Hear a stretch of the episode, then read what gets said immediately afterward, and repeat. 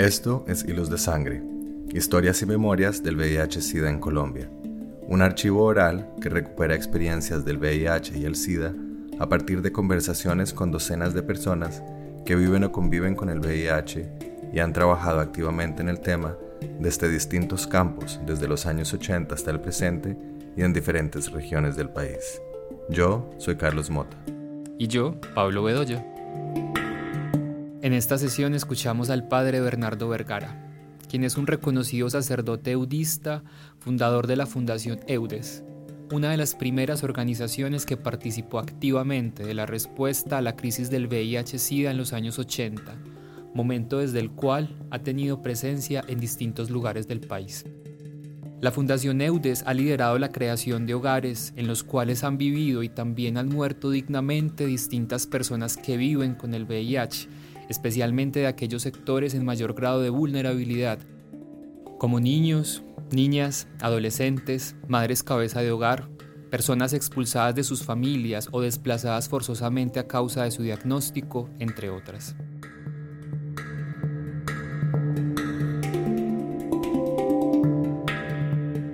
Bueno, mi nombre es Bernardo Vergara Rodríguez, soy mm, sacerdote eh, eudista congregación fundada por San Juan Eudes. Y bueno, em, dentro del, del ministerio mm, sacerdotal eh, se me ha permitido eh, caminar eh, solidariamente con personas afectadas y con personas infectadas por el virus del VIH. Son más o menos, hoy cumplo 35 años de ministerio sacerdotal y es un poquito eso y un poquito más lo que yo he podido eh, acompañar.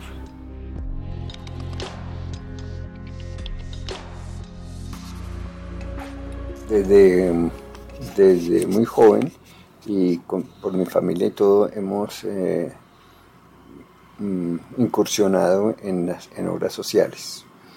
Entonces, em, yo soy contador público de profesión y hace eh, los treinta y pico de años me pidieron que mm, colaborara en la parte económica de la congregación de los padres. Por eso yo digo que en más de 35 años, porque en ese tiempo eh, yo no era ordenado, en ese tiempo eh, era un profesional que me vine al Minuto de Dios como voluntario a colaborar en la obra. Y me pidieron eso, me pidieron que eh, asumiera las, las, finanzas.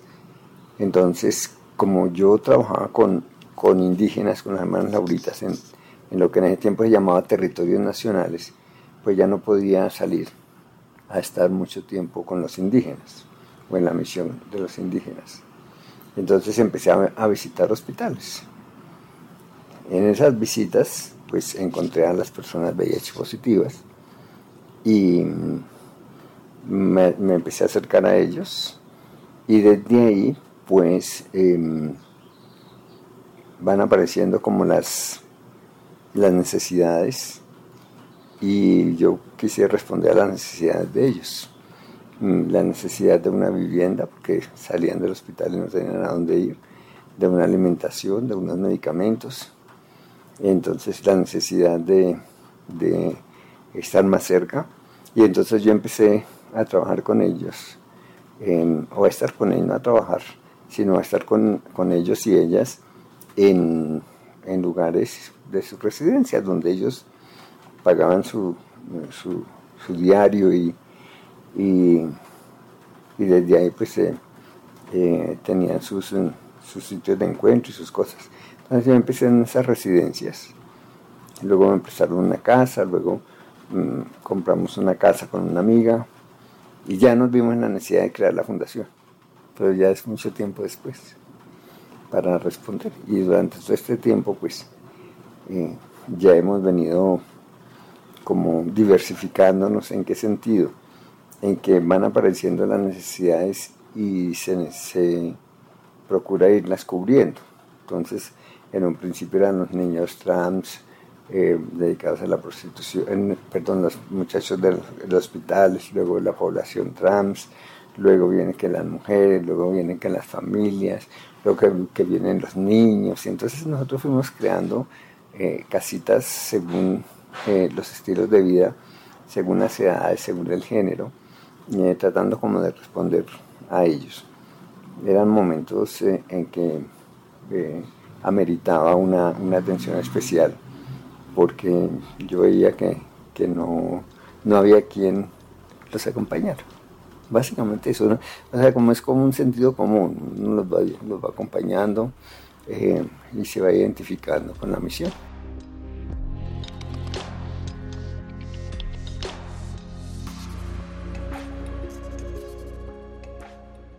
El SIDA era un, era un fenómeno eh, resultado de una mala información eh, sobre, sobre la infección por VIH, porque en un principio los medios de comunicación creo que hicieron muchísimo daño mostrando la infección como algo contagioso, entonces generó miedos, muchos miedos eh, en toda parte. Y luego pues, em, cómo dar una segunda solución a la problemática y es cuando empezamos a incursionar en, la, lo que es promoción y discriminación, promoción y prevención. Pero ya en la promoción y prevención también maduramos un pensamiento eh, que es una realidad que no lo, como que no lo hemos verbalizado y es el estigma y la, discriminación. Y entonces van apareciendo ya eh, la necesidad de, de, de hablar, de pronunciarse, de exigir. Y bueno, entonces en esos campos la Fundación Eudes mm, eh, fue creando una especie de, escuela para mm, procurar la, prevención, em, purificar el lenguaje, que no era eh, contagio, em, y ver también lo que yo llamaba en ese tiempo los cofactores del VIH en la época, que eran mm, que era mm, eh, la, droga, ¿sí? Em, que era la, em, la falta de, de, recurso para, para atender a la, persona infectada. Y entonces sí, se fue viendo como un paquete que, que propiciaba la infección. Entonces ya empezamos a trabajar con familias, empezamos a trabajar con, con grupos, empezamos a trabajar con, con poblaciones eh, muy determinadas, muy específicas. Y desde ahí empezar a, ver cómo dentro de un ámbito antropológico eh, nuestra sexualidad estaba amenazada. Y es cuando empezamos nosotros también a ver que, que había que cuidar la sexualidad. Mm, entonces nosotros fuimos mostrando también un lenguaje. Eh, nosotros hablábamos de, eh, de barreras en la relación, hablábamos de asexia en la relación. Eh, ¿Por qué? Porque uno como sacerdote tiene que también cuidar un lenguaje, porque todos sabemos que, que no no sabemos realmente mm, explicar nuestros fenómenos afectivos y sexuales. Entonces, como nosotros teníamos que ir creando un lenguaje que no chocara mm, con, moralismos o con culturas, que no chocara con, mm, con las costumbres. Entonces, eh, eso nos, facilitó mucho eh, el ir creando ese lenguaje. Y nos ayudó también a, mirar con tranquilidad que en últimas todo esto era un ejercicio de misericordia, no porque la persona necesariamente eh, necesitara su, cubrir sus necesidades básicas, sino porque había algo más profundo que era que la persona, dada su situación, su, eh, sus, sus, tendencias, mm, eh, un poco que eran martirio en la vida, que se sumara algo que designara más. Entonces, cómo recuperar el valor de la tendencia, cómo recuperar el respeto eh, por la tendencia, como las diversas tendencias sexuales que todos los seres tenemos, todos los seres humanos tenemos.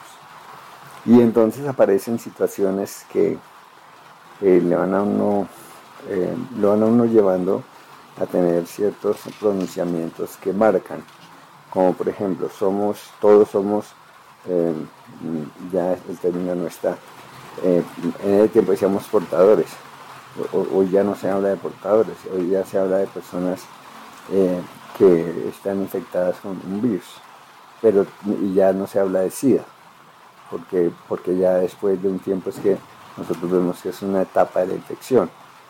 Y bueno, cosas de esas. Entonces, desde ahí eh, fuimos caminando y fuimos, eh, digamos, como eh,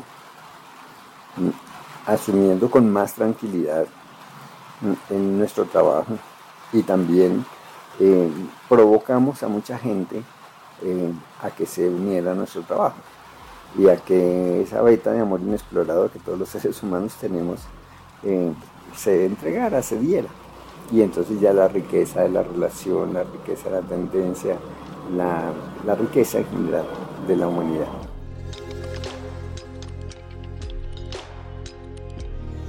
Bien es cierto que somos una institución, eh, nuestros, eh, nuestras casas son nuestros hogares, eh, son hogares totalmente, en donde la persona vive, en donde la persona asume un espacio mm, laboral, una recuperación de espacios, esos espacios que perdieron mm, y, que, y que, una, que un hogar, yo, yo, hablo mucho del, hogar con la concepción primera de lo que es un hogar. Hogar quiere decir hoguera, un lugar donde la gente se puede congregar, donde el fuego transforma, donde el fuego da un calor, en, donde el fuego ilumina, orienta, todo, todo lo que significa una hoguera.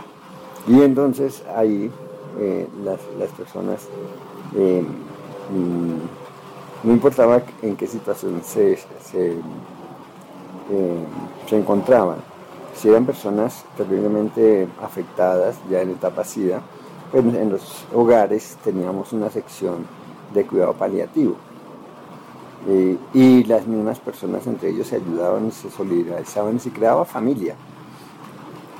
Eh, yo estoy hablando de un tiempo en donde no existían las, los sistemas de salud que existen hoy. Entonces, mm, mm, los hospitales no los recibían, las familias no los recibían, los amigos no los recibían. y entonces eh, mm, había que encontrar un lugar eh, unos espacios en donde ellas y ellos se sintieran bien.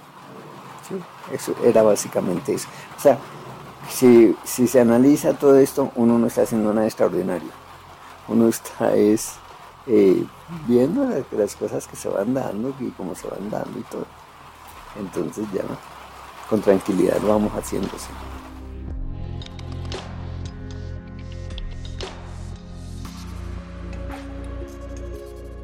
como es hogar, entonces ellos recuperan su familia, recuperan sus trabajos, recuperan sus amigos, recuperan todo.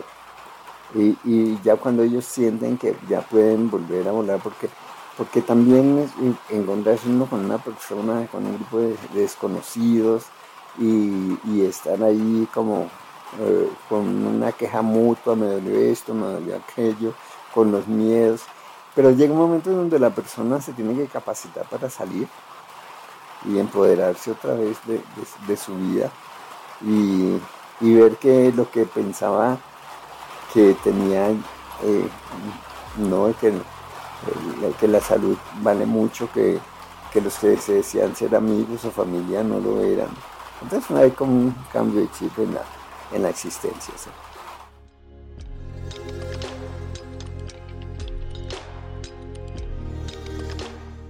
nosotros por, vocación somos formadores, los eudistas, ¿sí? formadores de sacerdotes. Entonces es como una tendencia a formar a la gente. Entonces, eh, con esa formación, nosotros, em, em, en este caso, em, formaba gente. Y la gente formaba, y, a mí yo era, tanta la necesidad que yo veía que, había que um, hacer más fundaciones, que, que la gente se moviera. A ver, yo tengo una, un pensamiento y es que, bueno, que lo que yo hago ahora lo hagan otros, porque hay mucho por hacer diferente a lo que estoy haciendo.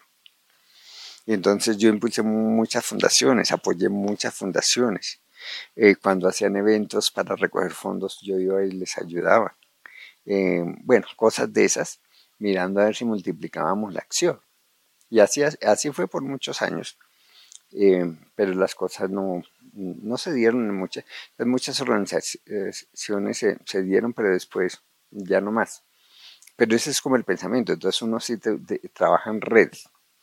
Entonces yo trabajo en red con el gobierno, con bienestar familiar, trabajo en red con el Ministerio de Salud, trabajo en red, en red con H, AHF, eh, con Aid for AIDS, bueno, con las entidades que sean. Trabajo en red con las eh, embajadas que quieran participar de, proyectos. Entonces siempre es como una tendencia que tenemos en EUDES de, trabajar en red, porque es que es muy complejo el asunto. Y desde ahí pues viene una fase que se fue dando, se fue gestando y que hoy por hoy es un fortín, que es, eh, todos los voluntarios, ¿no?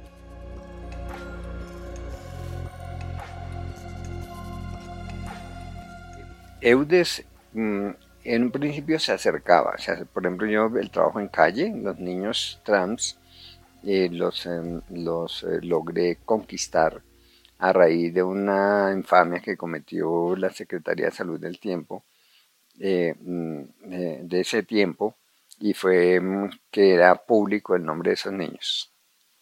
Y entonces, pero yo no los identificaba. Entonces yo poco a poco en las calles yo en ese tiempo era rector del seminario de mi comunidad, pero después de que se acostaban todos los seminaristas, yo me iba para el centro de la ciudad a, pues, eh, a ir conociendo, a ir conociendo hasta que... Entonces, en ese proceso de, de, ¿qué? de, de conocimiento desde un trabajo en prostitución, entonces ellos me, me empezaron a ver a mí como uno más que iba a trabajar. Después ya me vieron como un cliente cuando ya vieron carro y así. Entonces eso fue, se fue generando hasta que ya tuve un grupito que, que ese grupito que, que eh, mm, como era una población tan especial, em, entonces yo les abrí su casita en el centro, en el centro de la ciudad. Y así, así fue. Y eh, un aspecto otro fundamental es que nosotros o la gente nos busca o el paciente directamente nos busca o a través de las trabajadoras sociales de los hospitales, que la persona no tiene a dónde ir, que no sé qué, que sí sé cuánto.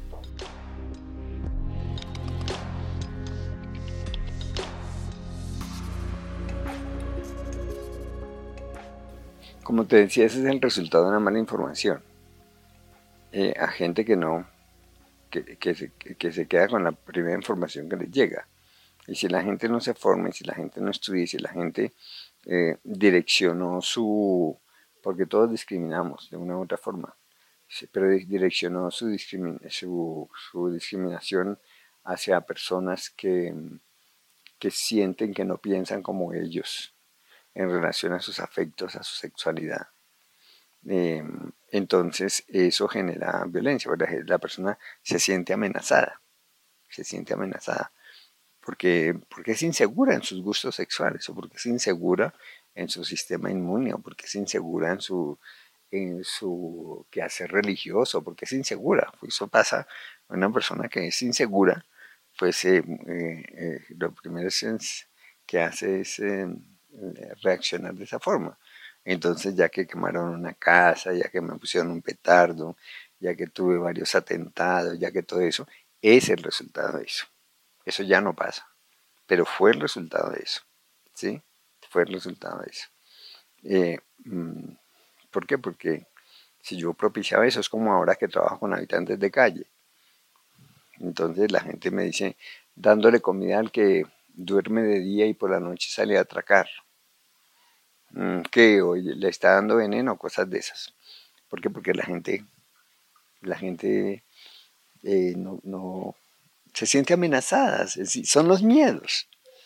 Porque miedo es, es como un miedo del pecado, los miedos, los miedos a relacionarme, el miedo a hablar, el miedo a, lo que sea. Y esas fueron también, eso fue un factor inmenso que yo eh, le pedía mucho a Dios que me ayudara a, comunicar. Y es el miedo a relacionarse sexualmente, el miedo a relacionarse afectivamente, los miedos. Porque el, el, generaba eso, unos miedos, unos miedos tenaces. Y entonces una persona miedosa es propensa a todo.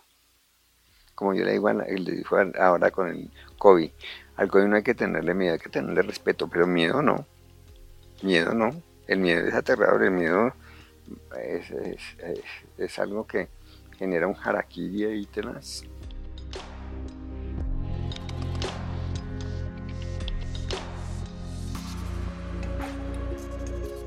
No, pues la gente pues saca a, reducir su vulgaridad, ¿no? Y, no, repetir términos denigrantes que, no, que ningún ser humano merece. Entonces es eso, ¿sí? entonces es, desde ahí como, como uno dice, pobrecita esta persona, o sea. Pero no, no, no, es, eso, es. Pero eh, realmente es porque la persona se siente amenazada. La verdad, yo siento y cada vez me convenzo más que, por ejemplo, una persona homofóbica está escondiendo situaciones de vida personal tenaces, tenaces, sus miedos, sus cosas, ¿sí? Y ahora van creando eh, como una, una normalidad y una normatividad, que lo que yo pienso y lo que yo siento es lo normal, ¿sí? Es lo, es lo que tiene que ser. Entonces, ese tipo de personas, pues, se hacen daño y hacen daño. Y hacen daño. Entonces, es, es en eso, es, es, en ese sentido. Sí, sí, sí, sí. Entonces, ahí yo veía que la, sexualidad estaba amenazada. Yo soy un defensor uno de la sexualidad, del ejercicio de la sexualidad, porque nosotros no tenemos sexualidad, nosotros somos sexualidad. Nosotros somos comunicación, relación. ¿Ves? Entonces, una comunicación, una relación, hay que eh, estarla depurando cada rato, hay que estarla liberando. ¿Ves? Es en ese sentido.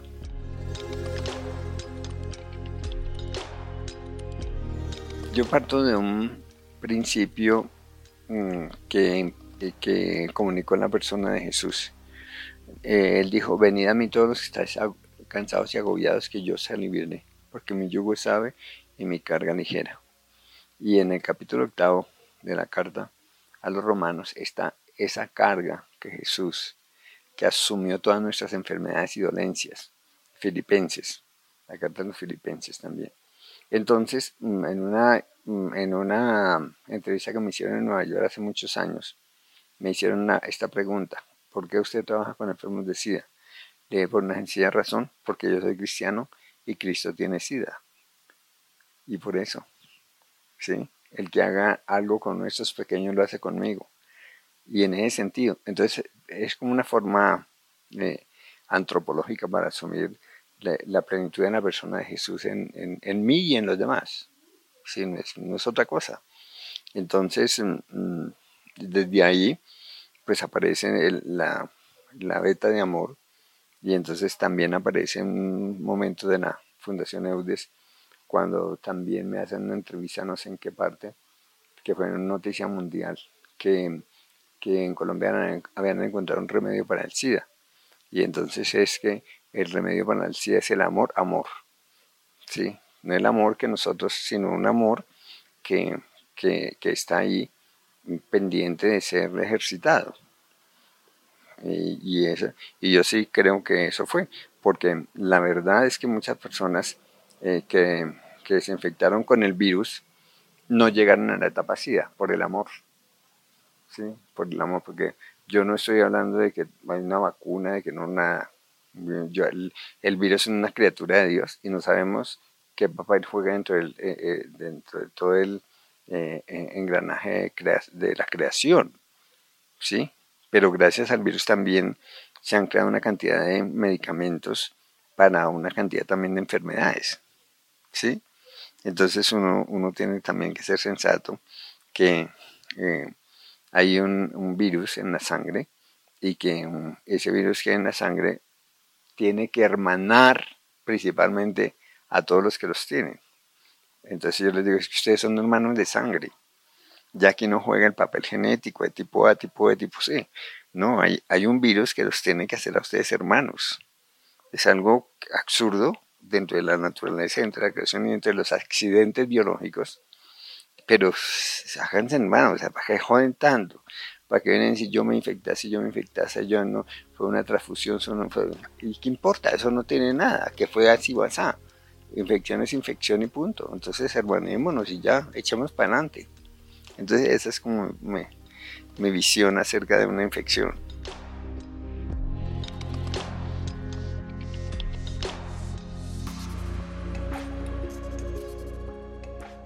La verdad verdadera es que mm, cuando hay una negación de la realidad, se cae en un abismo fácilmente. Y yo pienso que cuando una persona eh, eh, no comprende su, misma realidad, la realidad de que tenemos todos los sacerdotes, eh, que un gran número es homosexual, o una gran población que es homosexual, ¿sí? Y cuando, cuando yo en aras de, del bien y el mal eh, reacciono, entonces ahí es donde viene el lenguaje, que no se maneja de la realidad de la persona, sino desde el amor a la persona. ¿Sí? Desde el amor a la persona, porque la gente no sabe en realidad, eh, eh, no tiene conciencia plenamente de por qué se habla de esto o por qué se habla de aquello. Yo recuerdo una vez aquí en Bogotá un periodista salió a las calles y, le preguntaba a la persona, ¿usted qué haría si su hijo, eh, si sabe que su hijo es heterosexual? no, no, yo no, yo lo sacaría de mi casa, yo no, sé qué, yo sí sé cuánto. La gente no sabe. La gente no sabe cosas. Entonces, uno cree que la gente sabe, la gente no sabe.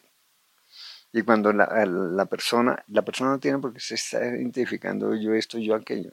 O por ejemplo, cuando hay un diagnóstico, tú no tienes por qué decir a nadie que eres un diagnóstico, punto. Nadie infecta a nadie. Nadie infecta a nadie. Yo, yo siempre he afirmado eso. Nadie infecta a nadie. La persona responde por la persona. La persona tiene un ritmo de sexualidad, verá cómo lo maneja. ¿Sí? Y entonces es, es desde ahí el respeto. Primero por la persona de uno y segundo por la, persona de otros. Y es que eso se extiende a todas las situaciones de vida, en los aspectos religiosos. Entonces, entonces tú me hablas de, una iglesia que tarde comprende la necesidad de, expresarse frente a la, problemática. ¿sí?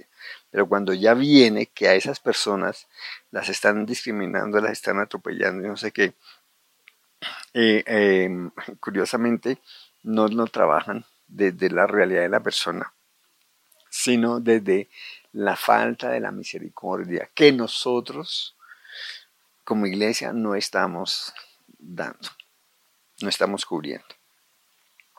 Se manejó así y se sigue manejando así.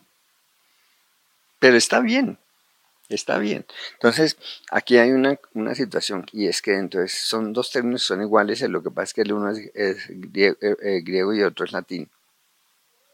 Y es la ética y lo moral. Pero cuando se consolida lo ético y lo moral es una, una belleza, porque todos los, los, en los hospitales no sé, se maneja la ética y en los religiosos se maneja la moral. Pero cuando se conjuga la ética y la moral, y, descubrimos que, el origen de la palabra es el mismo, entonces pues ya tiene que haber como un, consenso, ¿no?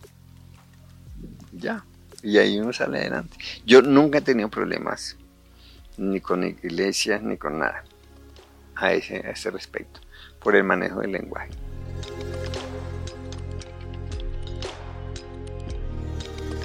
Bueno, yo te hablo como iglesia, primero que todo. Y nosotros hemos tenido participación, o yo en mis tiempos cuando, cuando me exponía más a viajar o participar en conferencias y eso, eh, eh, nosotros sacamos muchos documentos.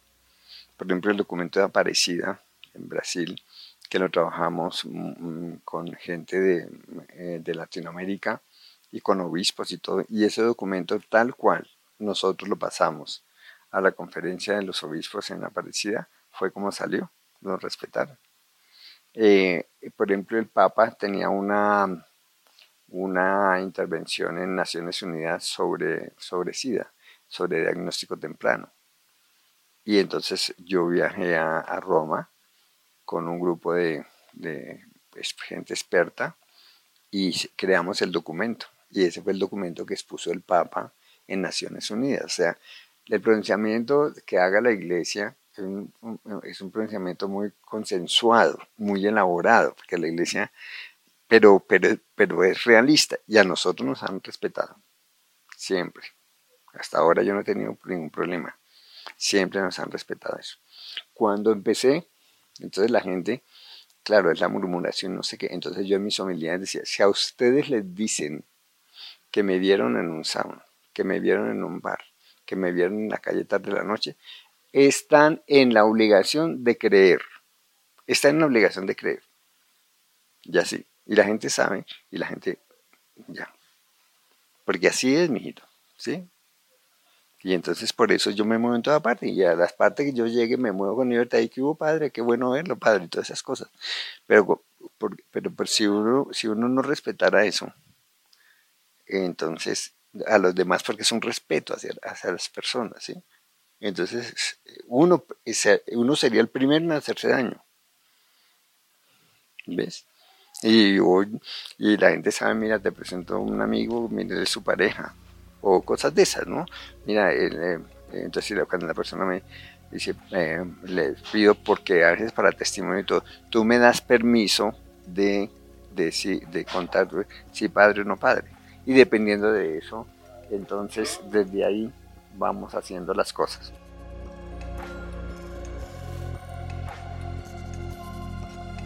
Bueno, yo creo que, que hoy por hoy hay más peligro que antes. Porque antes em, se le temía al virus. Hoy nos familiarizamos con el virus. O sea, pasamos, porque tú sabes que esto es pendular. Se pasa del odio al amor, del amor al odio. Eso es pendular. Y ahora que se bajó la guardia en, promoción, prevención, entonces todo lo, lo solucionamos con una con un, mm, un esquema de medicamento o lo que sea. Y entonces, ah, si me infecto, bueno, tal cosa. Pero lo que pasa es que, que, que un cuerpo extraño eh, hace su trabajo. Un cuerpo extraño hace su trabajo. Y a la gente no le interesa. No le interesa. Nos volvemos confianzudos con el virus. ¿Sí? A la gente no le importa. Y tanto pues porque la gente, yo eh, ya, ya, no sé como antes, que yo conocía tantas personas VIH positivas y ahora eh, es a través de o por accidente, lo que sea, que sé que son positivos, pero la persona en sí no le ha hecho a uno, porque ya no necesita de uno, ya no necesita casa, ya no necesita consejo, ya no necesita nada de eso. ¿Sí? Entonces eh, veo yo que la situación hoy por hoy y las estadísticas muestran cómo la infección no para. ese es el asunto. Ese es el asunto.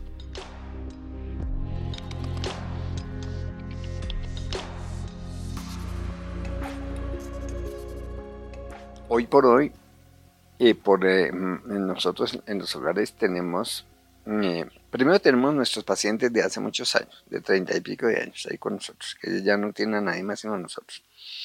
Pero hoy por hoy, quienes están en los hogares son los migrantes. Y en niños, que poco a poco, y Dios quiera que ya no haya más, nosotros tenemos muy pocos niños VIH positivos. Antes teníamos muchos.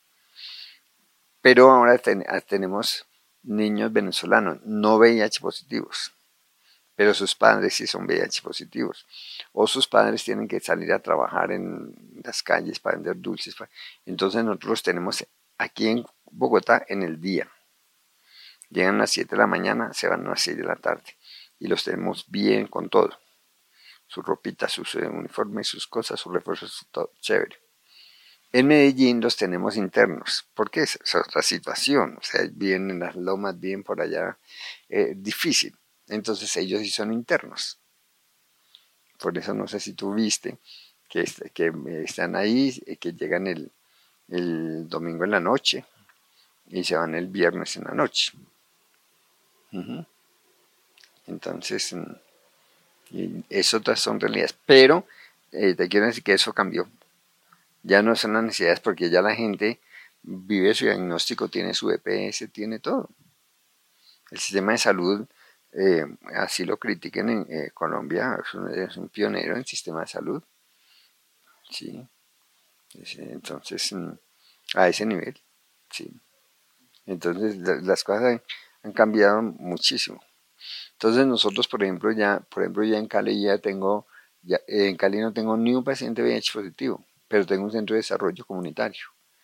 Entonces, ese, cómo le ayudamos a la gente a arreglar motos, cómo le ayudamos a la gente a, a, alta cocina, como le otras cosas.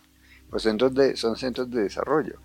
lo que pasa es que el, virus eh, fue y, el virus nos, nos iluminó, nos identificó para que otras personas, para ver otras realidades.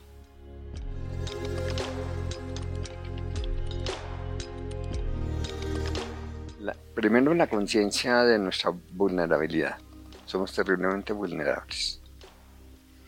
Y como em, el virus em, resaltó, pudiéramos decir, em, nuestras falencias afectivas y sexuales. Pues yo pienso que nos enseñó a, a, a cuidarnos más, ¿no? antes hablaba de que se había relajado, pero en, términos generales, a cuidar más el cuerpo. Nos enseñó también a, a, ver que, que la vida no es de un diagnóstico, no es tener una, lápida bajo el brazo. Eh, y nos direccionó eh, en, en, aspectos importantes de la vida.